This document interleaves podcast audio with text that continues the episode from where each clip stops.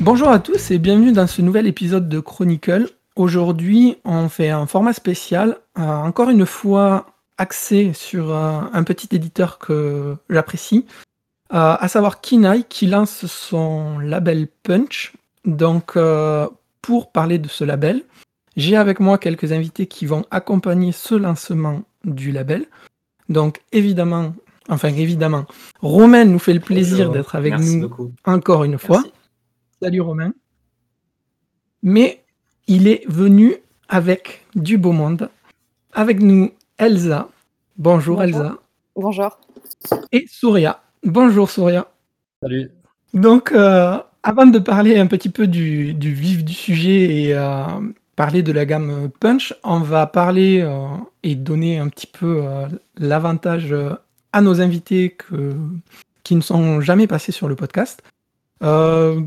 On va faire euh, un petit peu par ordre euh, d'équilibre. Je, vais essayer. Donc je vais commencer par Souria. Ensuite, on passera un petit moment avec Elsa. Donc euh, loin de moi l'idée de ne pas favoriser les dames, mais c'est pour équilibrer un petit peu les temps de parole. Donc actuellement, Souria vient de sortir son tome 3 de Tali, qu'on a pu voir en préparation et en streaming pendant bah, déjà tout le premier confinement on a pu te suivre euh, ben, autour de, ce projet-là.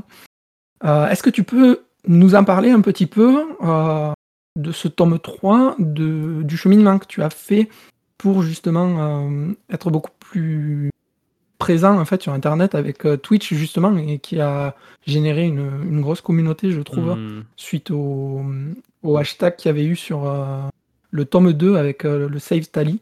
J'ai eu l'impression que ça a eu un effet de vague un petit peu et que enfin un effet boule de neige. Euh, oui, bien sûr. Alors en fait, euh, donc les streamings, euh, je vais commencer par ça. C'est c'est donc quelque chose que je fais depuis 2016. C'était vraiment le tout début des, de la section créatif sur Twitch. Et donc ça aussi, j'ai démarré pratiquement de, zéro. Hein. J'avais 5 viewers par, par live. Donc voilà. Et après, bien sûr, euh, ce qui était bien, c'est qu'effectivement, ça a commencé aussi euh, pratiquement au moment où j'ai commencé Tali. Donc, euh, j'ai des viewers qui sont là depuis le début de la création du projet, même avant, quand je faisais la pré-prod et tout ça. Et c'est vrai que ça a permis de rassembler, on va dire, ces, lecteurs hein, qui, soutiennent depuis le début le projet. ça, c'est vraiment un outil qui est très intéressant. et donc, du coup, pour le tome 3, et pour le tome 2 aussi, hein, ça continuer à grandir et à, aider à, rassembler les lecteurs autour du projet et, leur permettre de voir le processus euh, de création, etc. On a vu, euh, enfin, on a vu, du moins moi j'ai vu, parce que j'ai un petit peu suivi, euh, tout, tout en ton évolution entre guillemets sur le sur Tali. Moi j'ai beaucoup aimé parce qu'on sent que tu as un dessin qui est beaucoup plus maîtrisé. Alors probablement parce que tu comme ça fait un moment que tu es sur les personnages, et mhm. tu les maîtrises un petit peu plus. Ton tri, ça a fini. Dans le tome 3, euh, moi j'ai vu, il y a énormément de détails. C'est vraiment. Euh, j'ai trouvé que c'était beaucoup plus frappant que comparé au premier, au premier, les deux premiers volumes. Et euh, moi, je voulais savoir, en fait, est-ce que ta façon de travailler au quotidien, donc là, cette question, elle est à double tranchant parce qu'on va parler un petit peu de Tali, mais cette question de comment tu as travaillé Tali va revenir un peu plus tard sur euh, ton travail avec euh, Elsa, sur euh, Moinon. là, tu es sur du noir et blanc.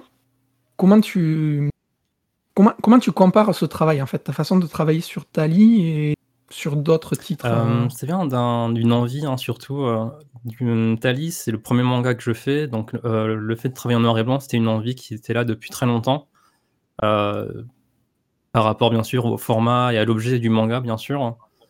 Euh, c'est aussi euh, l'aboutissement de beaucoup d'essais aussi et de d'autres projets. Par exemple, j'étais plus euh, au feutre avant, avant Tali.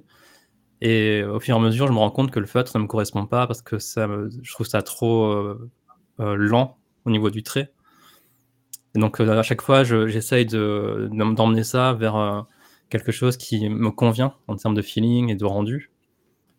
Et concernant l'évolution du dessin dans Tali, c'est pareil, hein, c'est des, envies et des, corrections sur, sur ce que je veux faire. Par exemple, le fait qu'il y ait des détails dans le tome 3, c'est parce que dans le tome 2, j'avais pas eu l'occasion d'en mettre énormément, vu que c'était des décors plus à la montagne, beaucoup de neige et tout ça. Donc là, j'essaie un peu de me rattraper, de trouver des, des moments où je pouvais mettre un peu plus de détails. Et, non, voilà, quoi, c'est. Je, fais en fonction de ce, qui, de ce que je veux faire, je pense, de ce que je ressens. Après, bien entendu, il ne faut pas qu'il y ait de. Appelle ça de, de coupure entre le style des, trois tomes, bien sûr. Mais je me, je me laisse quand même une marge de progression si je peux et de tester. Par exemple, les décors dans le tome 3, j'ai essayé de prendre une plume plus fine pour les décors. Et à la moitié des pages, j'ai fait bon, en fait, ça, m'énerve, et du coup, j'ai repris ma plume d'avant. Enfin bref, c'est que des choses comme ça. D'accord. Parce que euh, sur ce tome 3, on a eu euh, une sorte de. un final euh, épique sur ta première partie. toi, tu as ton histoire qui est prévue, si je dis pas de mmh. bêtises, en 5, en 5 tomes. là, à l'heure actuelle, le tome 3 est sortie et disponible pour tout le monde. La suite, tu l'as basculé en Patreon. Du coup, moi, je, moi, je voulais savoir, enfin, je voulais savoir, c'est cette possibilité qui que toi tu proposes aux gens en Patreon, c'est pour te donner un peu plus de liberté ou c'est vraiment pour avoir, arriver au bout du projet et concrétiser ce que toi tu as raconté en fait? C'est ça, c'est pour avoir plus de liberté et bien sûr pour arriver à la fin. Patreon, donc en fait, on m'a souvent posé la question pourquoi tu fais pas un Ulule plutôt un Kickstarter pour juste financer euh, le projet? Et en fait, euh, ce qui m'embête avec ça, c'est donc la contrepartie finale d'un Kickstarter ou d'un Ulule, c'est euh, l'album, c'est les albums en fait. Et en fait, ce que j'aimerais pas faire, c'est de l'auto-édition physique pour l'instant. Je trouve que c'est trop stressant et j'ai pas du tout l'expérience pour ça. et du coup, faire un Patreon pour moi, c'était plus simple il y a vraiment pas de stress, quoi. C'est juste les gens ils s'abonnent et moi je fais la seule contrepartie que j'ai vraiment à créer, c'est euh, les cartes euh, mensuelles. Et euh, il n'y a pas de, promesse d'album terminé à la fin. C'est-à-dire que les gens qui s'abonnent, ils ont seulement les contreparties pour lesquelles ils ont souscrit, donc la carte ou d'autres choses. Mais il n'y a pas de promesse de- terminé. Parce que supposons que le Patreon, dans six mois, il n'y a plus personne dessus, bah, en fait, je vais devoir arrêter par exemple. Donc voilà, c'est en fonction de comment ça marche. Et pour moi, ça me donne beaucoup plus de liberté et, euh, et j'avais juste très envie de tester, hein, tout simplement. C'est un, format qui m'intéresse depuis très longtemps. J'ai envie de voir ce que ça donne. Et Thalys, c'était la bonne opportunité de me lancer dedans.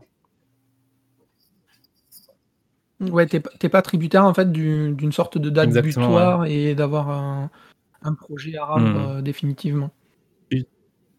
Du coup, on peut te suivre sur euh, le Patreon et, euh, et, voir les avancées. Tu partages des pages, tu partages des, mmh, bah, Pour l'instant, il n'y a pas de page parce qu'il y aura, dans tous les cas, il y aura toujours une partie de pré-prod à, faire. Euh, donc le scénario, bien sûr, le script, et il y a une grosse phase de, de, storyboard. Mais ah oui, après, au fur et à mesure, je mettrai l'avancée, je pense. Et dans tous les cas, les pages seront disponibles gratuitement pour tout le monde. J'essaierai de les mettre euh, par chapitre, mais je sais pas comment ça va se passer pour euh, le, exactement pour la prod encore. J'aimerais bien faire comme ça, pour pas faire attendre trop longtemps les gens. Et... Mais ça, ça sera dispo pour tout le monde en tous les cas, même ceux qui sont pas abonnés. D'accord. Du coup, euh, je sais, ça fait un petit peu court, mais comme on est quatre et que je voudrais parler de, de la gamme Punch, je vais basculer du, côté de Elsa. Avant ça, on peut te retrouver évidemment euh, bah, sur Twitter, Instagram, mhm. euh, ton Twitch, le Patreon. Euh, moi, je mettrai un petit peu, enfin un petit peu, je mettrai tous les liens où vous retrouvez dans les notes du, podcast. du coup, on va basculer un petit peu sur toi, Elsa, et on va parler un petit peu bah, de tes travaux aussi, parce que hum, tu as déjà travaillé avec Souria. Mhm. Tu as fait d'autres titres aussi. Est-ce que tu peux nous parler un petit peu de, de tes titres? Je t'avoue que tu es la personne que je connaissais le moins euh, à... éditorialement, on va dire. Oui, bah après, je suis scénariste, donc je pense qu'on connaît aussi moins les scénaristes. Et, euh, donc effectivement, c'est la troisième fois que, que je travaille avec Soria. Euh, ensemble, ce qui a été ma première publication, j'ai euh, écrit une histoire pour Doggy Bags dans le volume 12 qui s'appelle Shiganai, donc dessiné par Soria. ensuite, j'ai publié, j'ai travaillé plusieurs fois avec Sanoé, la dessinatrice Sanoé, donc d'abord sur La Grande Ours, qui est sortie dans la collection Métamorphose chez Soleil, et ensuite Maléfice qui est sorti chez Jungle. Et j'ai également travaillé pour le projet Midnight Tales, au level 619, euh, toujours donc euh, comme Doggy Bags. Donc euh, j'ai écrit une nouvelle dans le premier volume et un scénario illustré par Thomas Rousière dans le troisième. D'accord. Voilà. Du coup, tu as un petit peu l'expérience de la croisée de la BD, de l'influence comics, manga, un peu oui, bah, un peu tout ça. Ouais, bah, enfin déjà dans, dans, ce que je lis, au départ dans comment dire dans, dans mon parcours, été libraire BD, spé manga et ensuite journaliste BD. Et donc, c'est vrai que j'ai toujours lu les trois et que les trois influencent, je pense, euh, peut-être un petit peu moins le comics au départ parce que j'en lisais moins, euh, mais que les trois influencent mon écriture et euh, ce que, autant ce que j'ai envie de lire que ce que j'ai envie de raconter, en fait, je pense. D'accord. Et là, tu parlais des collaborations que tu as fait justement avec Soria pour le Midnight Tales. Moi, c'est un, univers que j'adore vraiment beaucoup. comment en fait tu, les prépares?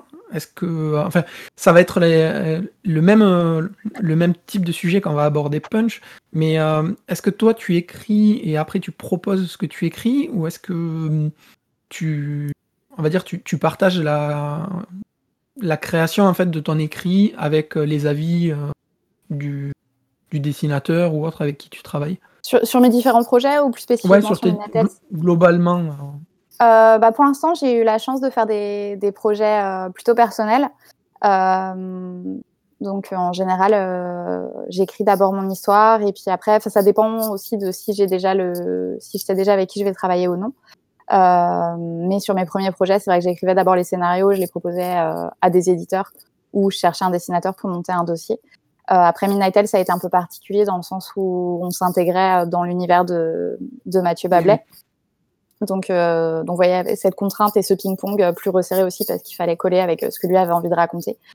Euh, et ensuite, dans tous mes projets, de toute façon, c'est vrai que je travaille toujours en étroite collaboration avec les dessinateurs ou dessinatrices et que je réadapte mon scénario euh, par rapport à leur travail aussi, euh, soit dès le départ, en, si je sais avec qui je vais travailler. par exemple, avec Souria ou avec Sanoé, vu qu'on a déjà travaillé ensemble, mon écriture va forcément être pas mal euh, inspiré de ce que je connais de leur travail et de leur façon de mmh. travailler, de leur narration. Euh, et sur, euh, sur des projets où je connaissais pas forcément les dessinateurs, bah là, je vais l'adapter dans un second temps, en fait, en discutant avec eux. Dans... Enfin, c'est toujours en ping-pong de toute façon. D'accord, ok. En fait, chacun a un peu une influence pour que tu adaptes et qu'eux s'adaptent au mieux. Complètement. C'est vrai que là-dessus, bah, je pense qu'il y a autant de, de manière de travailler que de scénariste et puis même de scénariste avec euh, les différents dessinateurs. Mais c'est vrai que moi j'envisage vraiment euh, la, BD comme une collaboration où c'est euh, deux manières de raconter qui se mélangent. C'est pas du tout un scénariste et après un dessinateur qui va dessiner simplement ce qui est marqué sur sur le scénario, ce qui arrive des fois, mais c'est pas mon cas.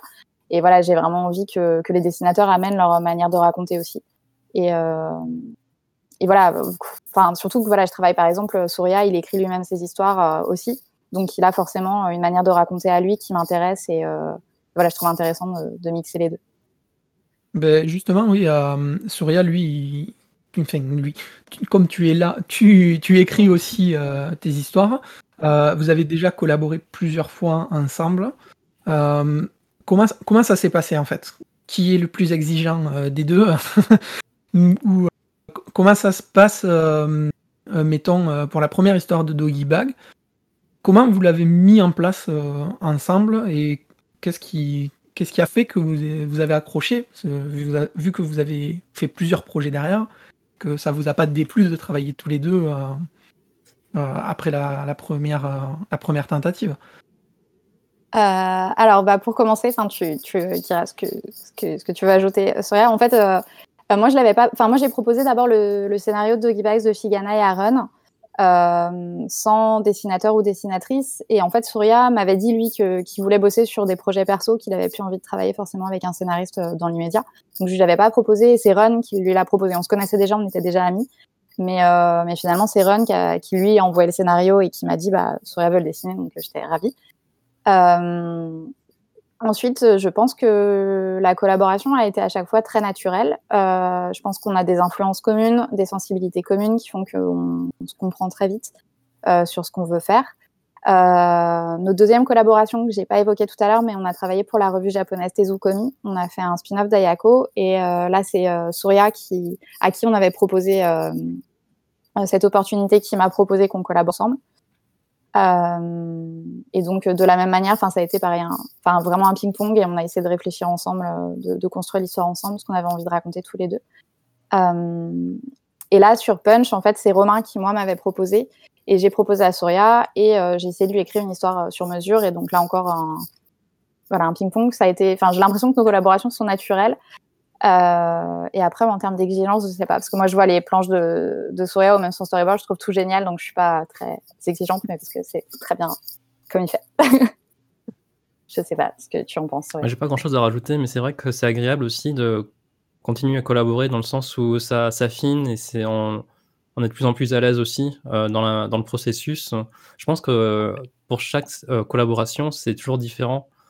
Bon, il y a toujours bien sûr les échanges, mais en termes de, de process, des fois ça peut varier ou les attentes sont différentes, etc. Alors que du coup, quand on sait à, à quoi s'attendre avec une, une scénariste, c'est assez agréable. Hein.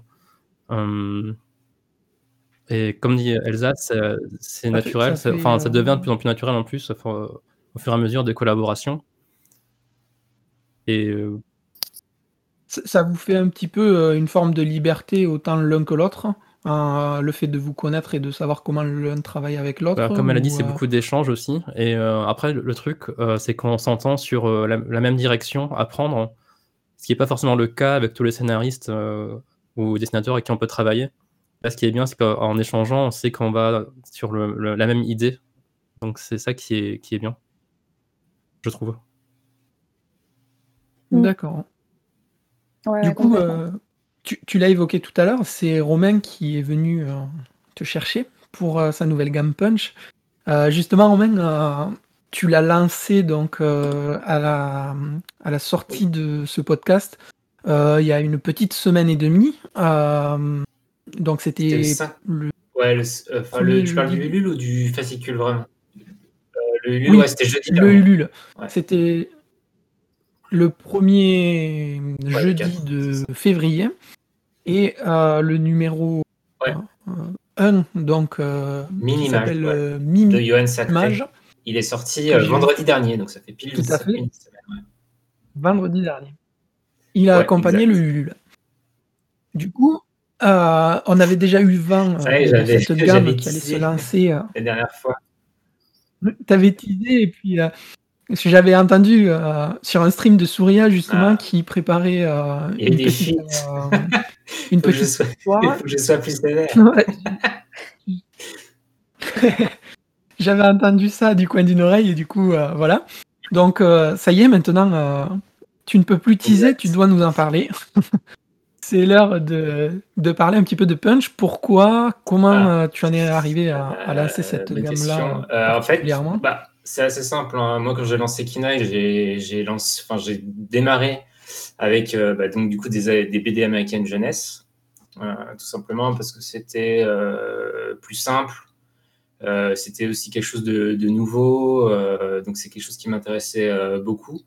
Et là, au bout de... mais bon, je réfléchissais quand même déjà à faire des propres créations, parce que je pense que quand on est éditeur, ce qu'on veut aussi, c'est un petit peu, c'est pas vraiment imposé, tu vois, mais se dire, voilà, euh, j'ai créé une maison d'édition, c'est pour apporter quelque chose de nouveau euh, sur le marché, au lecteur, etc. Et pas, euh, moi, ma conception, c'est pas faire quelque chose qui existe déjà, recopier, c'est vraiment essayer de faire des, des, des, nouvelles choses, en fait. Et donc, du coup, bah, j'y ai réfléchi. Et en fait, pour la petite histoire, je crois que ça a commencé euh, fin 2019, en fait, où j'ai contacté les premières personnes, etc., pour Punch. Donc, euh, finalement, c'était euh, à la fin de la première année de parution. Donc ça s'est fait relativement rapidement. Euh, et j'ai été assez surpris parce que d'ailleurs, les, auteurs et les, artistes en règle générale bah, étaient déjà bien partants, déjà au niveau du concept, etc. Parce que c'est vrai que le concept de petits fascicules, de saison, c'est pas quelque chose qu'on voit vraiment souvent et encore moins pour la jeunesse. Je pense que pour la jeunesse, pour le coup, c'est vraiment quelque chose d'inédit. Et euh, donc j'ai commencé, c'est ça, fin 2019. Euh, la première personne que j'ai qui a été ok, c'était bah, Johan. C'est pour ça que c'était le premier fascicule que j'ai rencontré euh, à Angoulême de l'année dernière, du coup. Après, moi, j'ai contacté, j'ai contacté Elsa parce que ça faisait super longtemps aussi que je la suivais via ses précédentes histoires, que ce soit en adulte ou en jeunesse. et après, il y a Mélanie que j'ai contacté assez rapidement aussi. Euh, c'est Mélanie, c'est quelqu'un que je connaissais pas depuis très longtemps. Euh, mais à partir du moment où j'ai découvert un peu ce qu'elle faisait sur Instagram, je me suis dit waouh, c'est c'est craqué en fait, tout simplement. Et, euh, et en fait, elle, elle faisait beaucoup de, de parutions de presse jeunesse, donc beaucoup de commandes. Et finalement, elle a, elle a, pas fait beaucoup de BD. Elle a fait, elle a fait deux BD euh, dont une euh, qui est sortie euh, cette année, Le repas des hyènes, avec du coup de au scénario. Et, du coup, en fait, moi, ce que, je lui avais proposé, c'est de, de, faire une BD. Ah, c'était un peu comme Johan. C'était, en fait, ce sera sa première BD qu'elle scénarise et dessine entièrement. Du coup, c'était un peu ça le challenge. C'était motivant pour eux, je pense.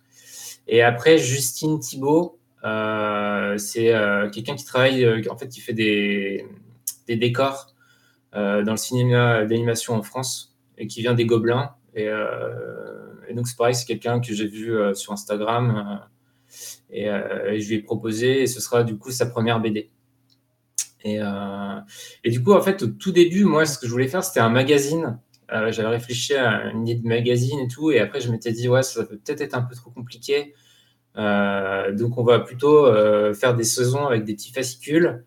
Et pourquoi cette idée de fascicule, etc. Euh, ce que je me suis dit, si je sors euh, l'intégrale directe, finalement, euh, on, va, on va en parler à un temps T. Et tu vois, maintenant, les, durées de vie des livres, en fait, c'est super court. Donc, je me suis dit, on va essayer d'optimiser ça.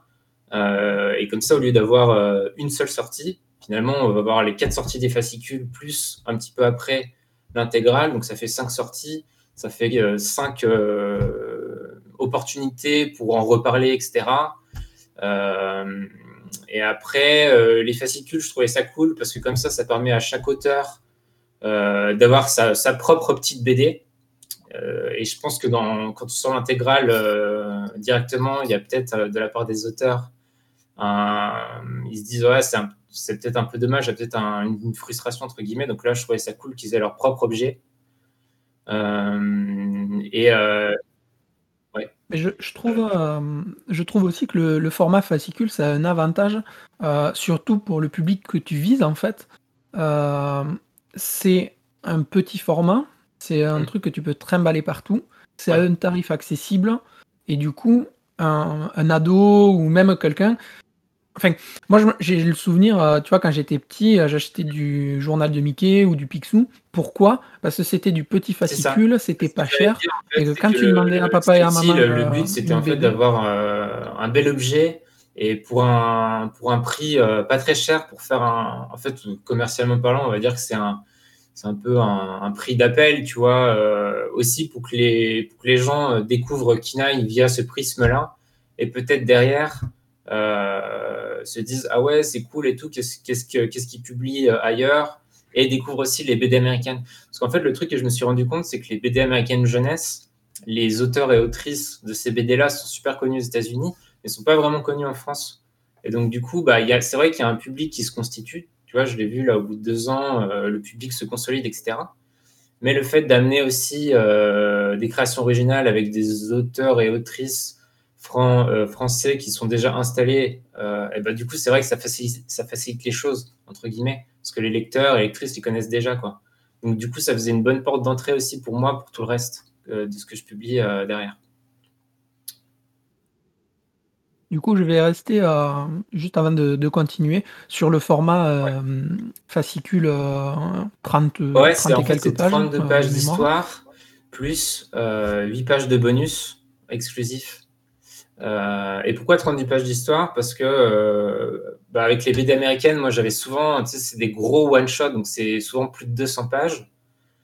Et du coup aussi avec des prix chers. Et je me suis dit, finalement, ce format 32 pages, ce format court, ça n'existe pas vraiment, en fait. Ça existe très peu. Et en même temps, je voulais aussi un format court pour que les gens, euh, notamment qui viennent de l'animation, par exemple, ou les gens euh, qui n'ont qui ont, pas euh, beaucoup d'expérience, qui veulent tenter un premier scénario, etc., puissent le faire un peu plus facilement.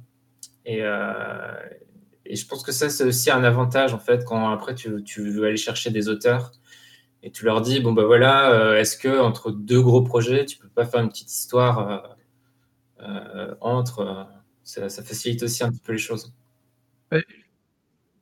Justement, ma question va être pour Elsa et, et Souria. Est-ce que vous, ce format de 32 pages, c'était quelque chose que vous aviez l'habitude de travailler ou est-ce que ça a été pas, un défi, mais quelque chose que vous avez apprécié faire? Comment, on aborde euh, un format de 32 pages, euh, un format court entre guillemets comparé à un format long? Comment vous, de votre côté, euh, autant que en tant que scénariste que dessinateur, comment vous l'avez préparé, abordé, et comment vous avez échangé justement pour mettre le projet là en place?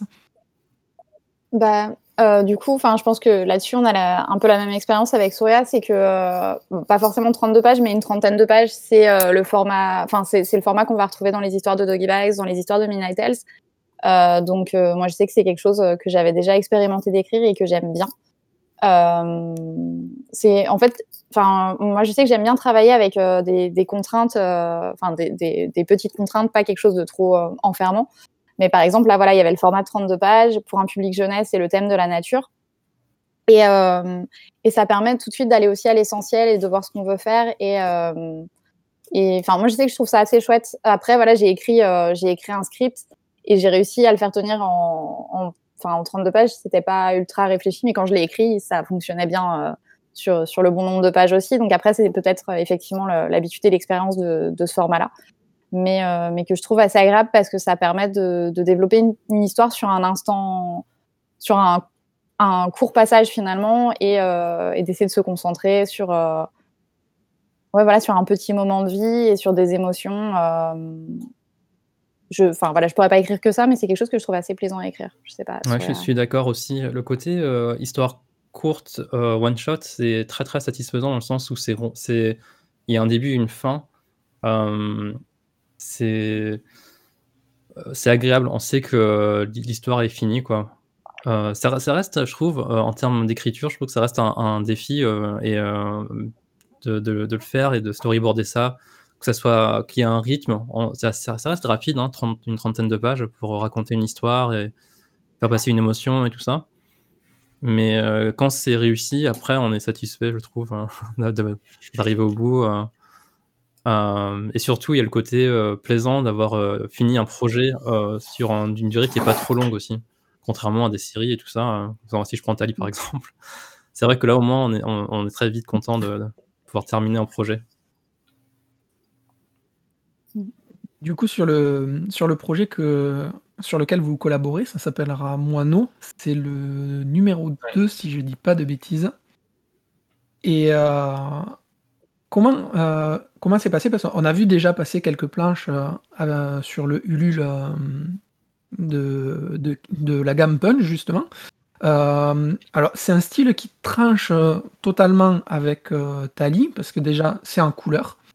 les personnages qu'il y a dessus, comment, comment tu. Enfin, ta recherche de personnages, Comment t'en es arrivé à ces personnages-là? Est-ce que c'est une recherche commune avec Elsa? Est-ce que c'est Elsa qui te mettait sur des bouts de papier euh, tel personnage doit être comme ça et toi tu le dessinais à partir de ces notes?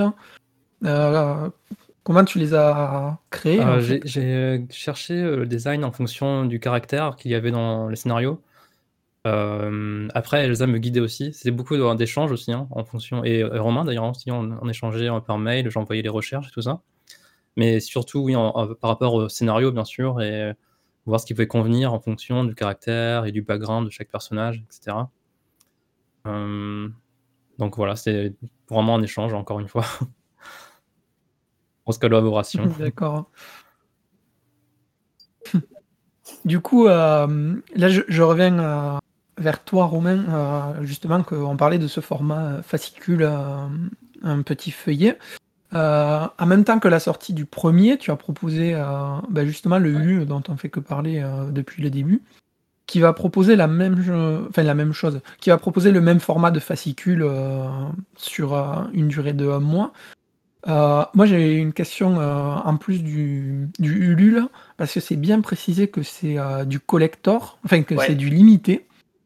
Est-ce que c'est parce que c'est du limité en tirage et qu'il n'y a pas de tirage derrière Ou est-ce que. Euh, c'est limité parce que le tirage est unique. Et en fait, je voulais que le fascicule et l'aspect, euh, cet aspect collector-là, euh, je trouvais ça cool. pour les fans bah, des auteurs.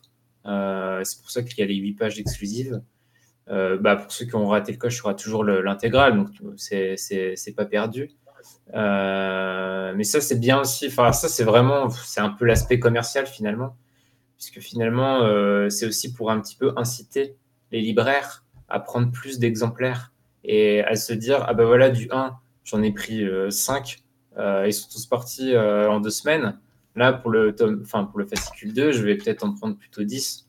donc plus, ça, c'est plus un aspect, disons, enfin, ouais, purement, purement commercial. Mais je trouvais, je trouvais que l'aspect euh, collector était quand, même, euh, était quand même cool. Mais moi, je, je trouve que l'idée de faire le Ulule, euh, ça, ça l'impact médiatique. Par contre, y a le truc. Enfin, moi, je prends mon cas personnellement. moi, j'avais précommandé à l'annonce de Punch à ma librairie, mais du coup, tu vois, comme c'est une librairie indépendante, faire le Ulule à côté, c'est assez c'est un choix un peu euh, un peu délicat dans le sens où soit tu supportes euh, vraiment, un petit peu ta euh, librairie. c'est 200 personnes max quoi. Donc ça reste d'accord. Oui c'est surtout pour le coût commercial enfin le coût, en fait, le coût de communication pour, pour faire un petit peu parler du projet. C'est pour ça que je l'ai lancé avant le premier fascicule que ça tourne sur les réseaux sociaux sur Instagram etc en fait c'est plus pour vraiment essayer de faire un coup de pub que vraiment euh, euh, la, trésorerie que ça engendre, parce que 5000 euros, c'est euh, enfin c'est très bien, tu vois. Mais en fait, c'est pas ça qui finance le projet finalement. Donc c'était vraiment ouais, pour faire de la pub gratuite, entre guillemets. Donc, du coup, on, a l'équivalent donc entre le, le Ulule ou si on va chez nos libraires, ça, il n'y a pas de souci. Euh, là, tu nous as annoncé qu'il y avait un recueil. Euh, ouais, ça sortira, je pense que ça sortira euh, en février 2022, du coup, avec le lancement du premier fascicule de la saison 2, parce que bien sûr, il y aura une saison 2. et, et, du coup, voilà, il faudra attendre un petit peu, 4-5 mois, quoi, entre le dernier fascicule et le. Ouais, ça, ça a presque un rythme de parution de. Ouais, c'est ça, ouais, c'est un peu. Bah, de toute façon, euh, l'idée, euh, je l'ai prise de là, hein, finalement, euh, vu que eux, ils font ça systématiquement, notamment avec le storyteller que j'avais publié, et voilà, et je me suis dit, ah, ce serait cool d'avoir la même idée en, France, quoi. Du coup, on va revenir sur Moineau, parce que quitte bah, à avoir deux bons invités, on va un petit peu en parler, parce que on a parlé du titre, mais de quoi ça parle? Est-ce que euh, vous pouvez nous parler brièvement, nous faire un petit peu de teasing sur, euh, sur ce numéro 2 ah ben là, c'est Elsa qui doit parler. Est-ce que, euh, Est-ce que Romain donne le feu vert? Non, non, mais ouais, non, oui, je suis, je suis pas très douée pour pitcher mes histoires, mais donc Moineau, c'est l'histoire d'Alice. donc ça se passe dans un univers euh, inspiré de, l'Italie fin 19e, si je dis pas de bêtises. Euh, et, euh, et donc, c'est une, petite fille qui vit seule avec sa mère et qui est, qui est rejetée par les autres enfants, qui n'a pas une vie très marrante et qui a une vie plutôt solitaire et qui va. Et sa vie va un peu être bousculée quand elle va tomber sur un oiseau blessé dans la forêt. Euh, donc qui lui n'est pas un moineau, qui a un jet, c'est elle le moineau. Euh, et voilà, en fait, elle va, elle va faire des rencontres qui vont, qui vont lui permettre de s'épanouir et de grandir. D'accord. Du coup, c'est un petit pitch, voilà. Mais en vrai, ça donne envie parce que sur les premières pages qui ont été, qui ont été partagées, c'est difficile de se faire une idée de, de ce dont ça va parler. Euh, moi, je, du fait qu'on ait ce, pitch-là, euh, je me tourne un petit peu vers Souria. Comment euh, tu as mis en place un petit peu l'univers Et surtout, ce qui m'intéresse, c'est la partie couleur, qui moi m'a vraiment beaucoup plu. Enfin, ça m'a beaucoup séduit sur les, pages que j'ai vues et qui, comme je te disais, ça change totalement. Comment tu l'as préparé en fait? Est-ce que tu le visualisais déjà en couleur? Est-ce que euh, tout cet univers, tu as été totalement libre? Ou euh, Romain et Elsa euh, te, te donnaient un petit peu à les coups de baguette Je fais jamais de choix sans, leur, montrer avant, dans tous les cas. Mais la, couleur à l'aquarelle, ça vient de, d'un rejet aussi de la colorisation numérique que je fais depuis des années en fait. Et c'est vrai que ça a commencé vraiment à être dur pour moi de revenir vers ça. C'est le côté euh, à plat euh, dans les dessins et tout ça. C'est très, très, euh, très, très fatigant de le faire en numérique. Très redondant et, et honnêtement pas hyper créatif, je trouve, hein, de mon côté. Et passer à l'aquarelle, du coup, c'était un peu une libération. Et... c'est vraiment mon premier projet à l'aquarelle, donc j'ai encore beaucoup de progrès à faire, mais c'est déjà des, résultats qui, moi, sont assez satisfaisants. Ça va vite en plus, et, c'est, et tout de suite, il y, a il y a un grain que je retrouve pas en numérique. En numérique, je mets comme une texture pour faire semblant, pour donner un peu de vie aux aplats. Mais là, au moins, c'est plus, euh, plus organique pour moi. Euh, et euh, je vais juste dire à Elsa, elle a super bien fait le, pitch de l'histoire. C'est marrant parce qu'en fait, en stream, on me demande toujours c'est quoi l'histoire du, du, projet. Et j'essaie de le raconter, mais genre, c'est trop nul, quoi. J'arrive pas à bien le présenter. Donc, ça me fait plaisir d'entendre le, le, bon pitch de l'histoire.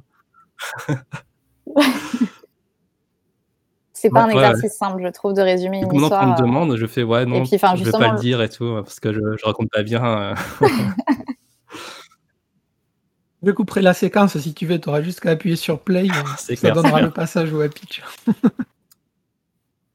Mais euh, du coup, en fait, comment tous les trois. Alors, du coup, c'est la volonté de Romain euh, d'axer cette première saison autour de la nature et de récits comme ça. Mais qu'est-ce qui, pour vous, a fait un petit peu euh, le déclic pour dire oui, en fait, euh, le projet il me plaît. Qu'est-ce qui, qu'est-ce qui vous a attiré dans l'idée que du projet de Romain, en fait? Bah déjà, je trouvais, euh, enfin, je trouvais l'énergie de, de Kinaï en général cool, et donc euh, j'étais ravie euh, que Romain me propose d'y participer. Et en plus, voilà, de s'ouvrir à la création française. Ensuite, le, le, projet en lui-même était intéressant. Enfin, voilà, je disais tout à l'heure, moi, c'est un, format que j'aime bien, le 32 pages.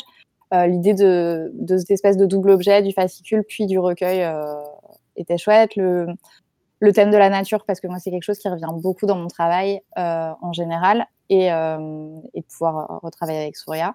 Euh, et, euh, un public jeunesse aussi parce que j'aime bien voilà, le, fait de, j'ai des, d'avoir travaillé autant au label 619 que dans des trucs plus jeunesse. J'aime bien un petit peu passer de l'un à l'autre.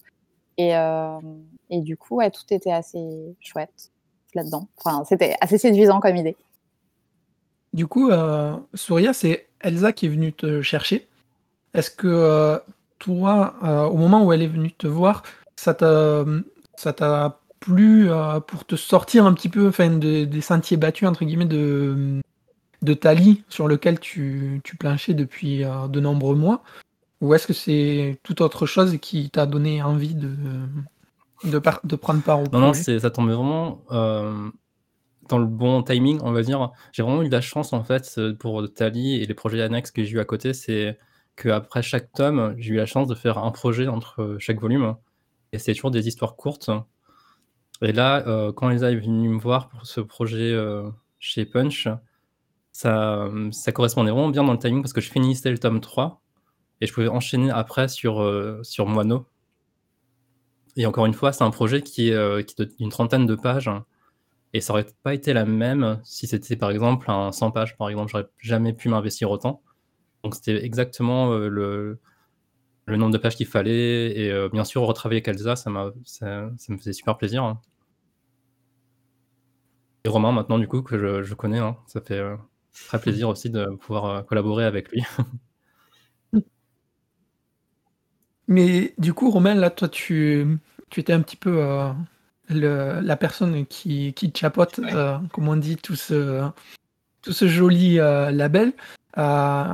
Comment tu, comment tu diriges un petit peu euh, sur, euh, le line-up euh, Comment je dirige les gens? Déjà, je ne dirige pas les gens. ça ne pas.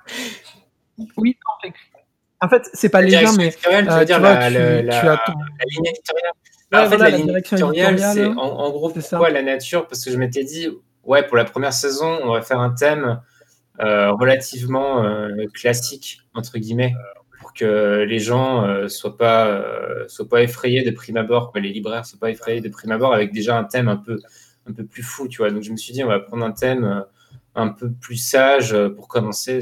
Et nature, je sais pas, je trouvais qu'il y avait toujours des, histoires cool à faire avec la nature et je voulais pas un thème qui soit trop restrictif. Je voulais un thème, en fait, juste un fil rouge entre les quatre histoires, mais que ce soit pas euh, trop restrictif pour les, pour les auteurs. Et c'est pour ça que tu retrouves euh, de l'action, mais Mélanie, elle va faire euh, une histoire de SF, etc. Je voulais pas un truc trop, trop restreint. Et, et après, en fait, bah, c'est un peu la continuité de ce que je faisais avant avec les BD jeunesse. C'est que moi, je voulais des auteurs. c'est assez générationnel, en fait, je pense que ce que, ce que j'essaie de faire. Donc, des auteurs de ma génération ou moins, donc en gros la trentaine ou moins, euh, qui n'ont pas peur de, de, mettre en avant des thèmes modernes des, et donc des choses euh, qui prennent pas les enfants pour des imbéciles. Donc ça peut être aussi des thèmes euh, assez difficiles, tu vois. Par exemple, dans Minimage, j'ai quand même le deuil. Euh, dans Moineau, c'est pareil, il y a aussi des passages un, peu, plus, un peu plus difficiles en termes de, de thèmes, justement. Et au niveau du dessin, bah, en fait, c'est un c'est oui, c'est vraiment dans la continuité. moi, j'essaye de, de, promouvoir en fait des auteurs qui sont euh, vraiment euh, qui ont des styles influencés par un petit peu tout, un peu world comics, le, style un peu world comics, donc euh, influencé à la fois par le manga, le, comics et de la BD franco-belge, mais un peu plus moderne.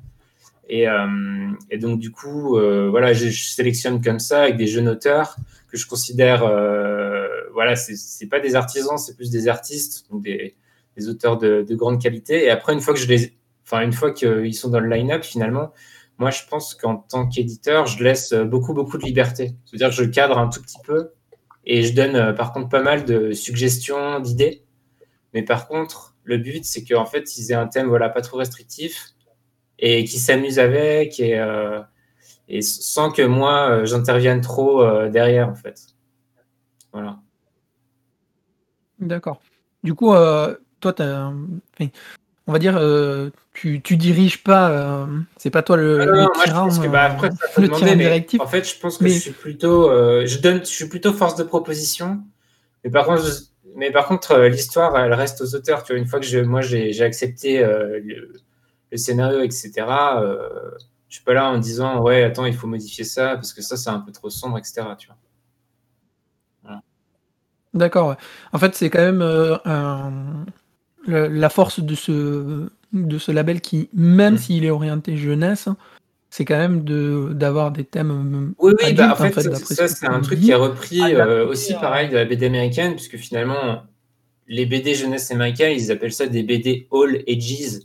en fait, moi, ce que j'essaye de faire, finalement, c'est plus proposer des BD grand public familial, où euh, tu vas acheter tes jeunes parents, euh, tu vas acheter la BD euh, pour ton gamin qui a 10 ans, mais en fait, tu vas la lire aussi euh, et tu vas apprécier et il va y avoir des refs que ton enfant va pas forcément capter entre guillemets, mais que toi tu vas tu vas connaître et tu vas en fait tu vas apprécier. Normalement, c'est bien qu'il y a enfin il y a plusieurs niveaux de, lecture, etc. Et en fait, c'est un petit peu ça le but. En fait, c'est vraiment c'est ce que je dis toujours, c'est que c'est des histoires orientées jeunesse mais qui euh, devrait plaire à tout le monde, quoi, quel que soit son âge. Quoi. Du coup, je sais euh, que Elsa a fait lire le premier euh, mini-mage.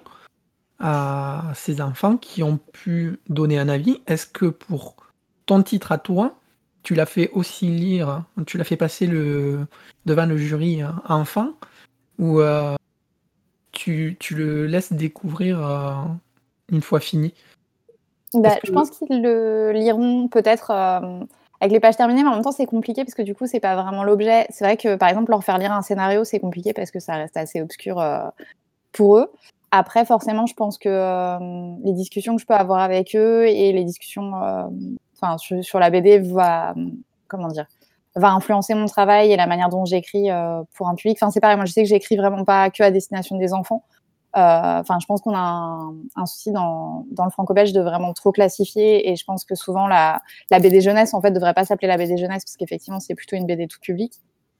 Et moi je sais que j'en lis beaucoup euh, et, que c'est chouette d'en discuter euh, maintenant avec mes enfants. Donc, par contre, ils suivent euh, régulièrement, ils viennent derrière moi quand je regarde Souria en stream. Donc, ce qui est chouette aussi d'ailleurs, parce que ça, enfin, ça, ça change pas mal. Enfin, on a eu des réunions éditoriales des fois tous les trois au, milieu des streams, ou des fois je peux répondre en direct à des questions à Souria. Et du coup, les enfants, enfin, mes enfants viennent aussi regarder. Et, ça les intéresse, ce qui est plus facile que quand, comment dire, quand ils streamaient sur Ayako, sur notre spin-off d'Ayako, où là, pour le coup, c'était quand même pas du tout pour les enfants, donc euh, c'est plus compliqué de les laisser suivre. Euh, et, que je peux pas leur montrer. Enfin voilà, j'ai pas pu leur montrer nos, précédentes collaborations, mais euh, du coup, du coup non. Enfin voilà, ils, donneront leur avis après, je pense, parce que c'est compliqué de leur, enfin c'est compliqué de leur faire lire un scénario, c'est compliqué de leur faire lire des pages sur sur un ordinateur aussi. C'est pas du tout la même expérience de lecture que l'objet, mais par contre, je pense qu'ils influencent beaucoup mon écriture. voilà, d'avoir effectivement des cobayes à la maison, ça permet de de savoir ce qui marche ou ce qui marche moins aussi.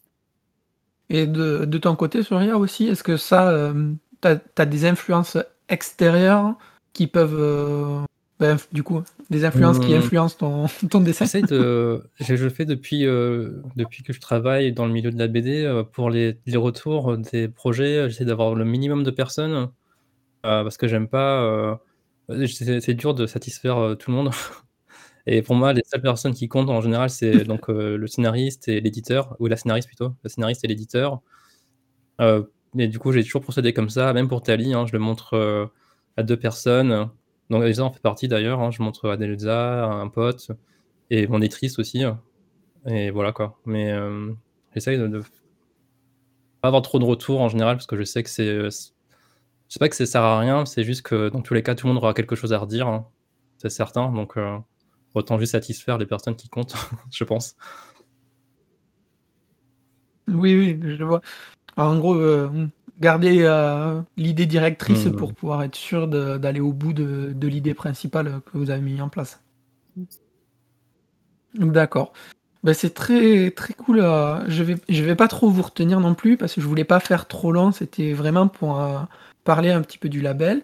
Euh, je vais faire un petit tour, euh, un petit tour de table virtuelle euh, pour parler un petit peu de vos actus, où on peut vous retrouver si vous avez des projets en cours, et on conclura ensuite. Je vais donner la parole, du coup, on va commencer par Souria, étant donné que j'ai commencé tout à l'heure par toi. les actus que tu as en ce moment, on peut te voir streamer sur Moinon, si je dis pas de bêtises. Et est-ce que tu as d'autres projets à venir ou est-ce que tu annonces des projets ou autres? Je te laisse un moment de. oui, euh, je suis euh, sur Mano. Enfin, pour les actus, surtout Mono. Euh, là, dans les, semaines qui suivent, surtout Mono. Et ensuite, donc, il y aura de l'ancrage, de l'aquarelle. Comme une émission. Et après, et après, je sais pas trop encore. Je vais, je, vais enchaîner sur Tali, sur la suite de Tali après, mais je sais pas encore si, ce qu'il y aura en stream vraiment pour l'instant parce que j'ai rien à dessiner. Peut-être des recherches ou des choses comme ça. Je ne sais pas encore, quoi, mais il y aura euh, les, illustrations à faire, que je fais mensuellement maintenant, une illustration par mois. D'accord. Du coup, quand sur le Patreon, oui, c'est ça. On peut se procurer euh, sur, le, sur Patreon. Ça marche. De toute façon, je mettrai les liens, comme je disais, euh, juste en dessous de, de l'épisode pour les plus curieux. Ils pourront retrouver un petit peu ton travail, ton Twitch et tout. Euh, Elsa, euh, des projets? Où est-ce qu'on peut te, retrouver pour un petit peu sur ton actu? euh, Du coup, donc moi, je suis surtout active sur Instagram. Après, contrairement au dessin, c'est compliqué de vraiment montrer le travail d'un scénariste. Donc, ou d'une scénariste en ce qui me concerne.